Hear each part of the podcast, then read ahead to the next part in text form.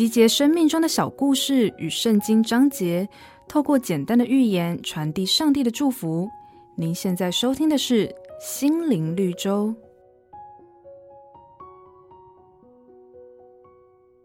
有一个小朋友叫小乐，跟爸爸妈妈还有爷爷一家四口生活在一起。爷爷年纪大了，行动不方便，双手经常不听使唤的颤抖。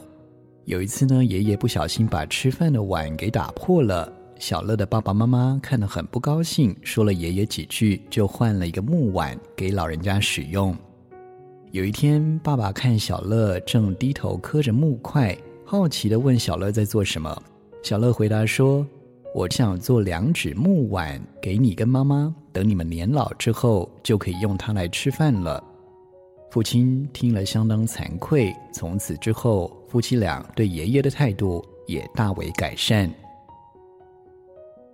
孩子就像一面镜子，反映大人们的举止跟态度。